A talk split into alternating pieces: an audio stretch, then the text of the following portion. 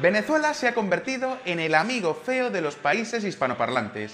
Da igual cómo esté tu país, Venezuela está peor. Por eso, a los medios de comunicación les encanta mostrarnos imágenes de Caracas para hacernos sentir que, bueno, pues tampoco estamos tan mal. Y esa es la razón por la cual en VisualPolitik llevamos tanto tiempo evitando la tentación de hablar de este país, pese a que muchos de vosotros nos habéis pedido que lo hagamos. Pensábamos que, como todos los medios hablan de Venezuela, es imposible aportar algo nuevo. Sin embargo, hay una cosa que casi nadie se ha molestado en explicar todavía. ¿Cómo han llegado hasta ahí? ¿Qué ha tenido que hacer Nicolás Maduro para para convertir el país con más reservas de petróleo del mundo en un lugar en plena bancarrota. Hoy te lo vamos a explicar.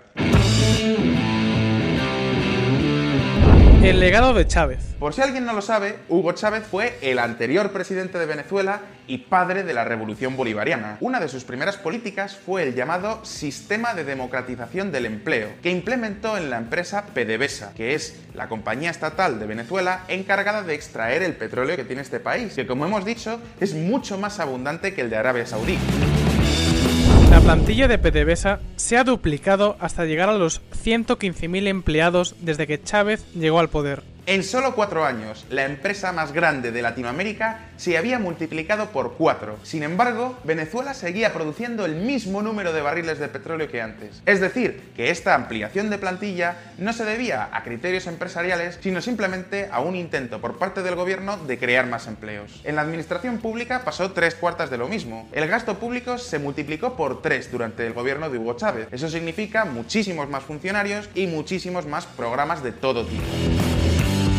Sin embargo, los ingresos por la exportación de petróleo justificaban todo. Por eso es durante estos años cuando Venezuela pasa de tener un 60% de población viviendo bajo el umbral de la pobreza a tener solamente un 30%. Y aunque Hugo Chávez se empeñara en decir que había una conspiración de los países occidentales por atacar a la revolución bolivariana, lo cierto es que nadie rechazaba el petróleo de Venezuela. Y para muestra, aquí os pongo una cita de Nicolás Sarkozy, que por aquel entonces era el presidente conservador de Francia.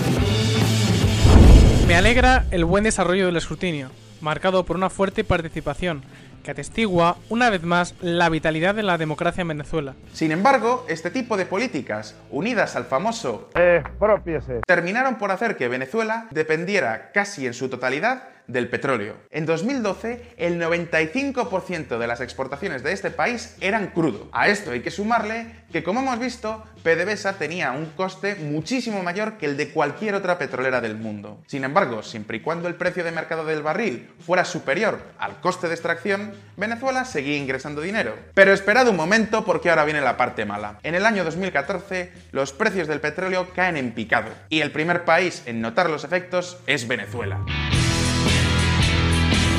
Las meteduras de pata de Nicolás Maduro. Para cuando empieza esta crisis petrolera, Hugo Chávez ya había muerto y le había sucedido Nicolás Maduro. Si tú silbas, yo silbo, entonces silbé. Parito me vio raro, ¿no? Silbó un ratico, me dio una vuelta y se fue. Y yo sentí el espíritu de él. Lo sentí ahí como dándonos una bendición. Maduro se encuentra con que Venezuela ya no gana dinero con su petróleo. Sin embargo, todavía tiene muchos sueldos que pagar. Eso, unido a la política del eh, hace que Venezuela casi no tenga empresas privadas, con lo cual, aunque quisiera subir los impuestos y recaudar, no podría, porque ¿quién iba a pagarlos? Por si esto fuera poco, los impuestos se cobran en bolívares, que es una moneda que cada vez vale menos. Es decir, el gobierno no tenía ni dinero ni capacidad de conseguirlo. Y en ese momento es cuando Maduro toma una de las peores decisiones que puede tomar un político. Imprimir dinero para conseguir liquidez. Al devaluar el bolívar, la inflación se disparó. Para que os hagáis una idea, en los tres meses de verano de 2015, los precios se duplicaron. Esto significa que si tú estás en Caracas en el mes de junio de 2015 y te tomas una cerveza que te cuesta 50 bolívares, vuelves tres meses más tarde al mismo bar y la misma cerveza te cuesta 100. Pues esto es lo que está pasando en Venezuela desde hace tres años.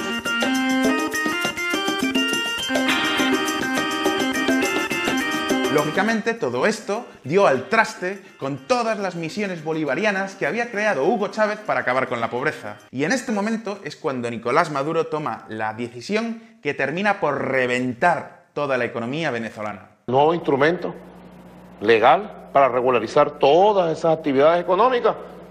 Bueno, tiene que ver con la creación del precio máximo de venta al público.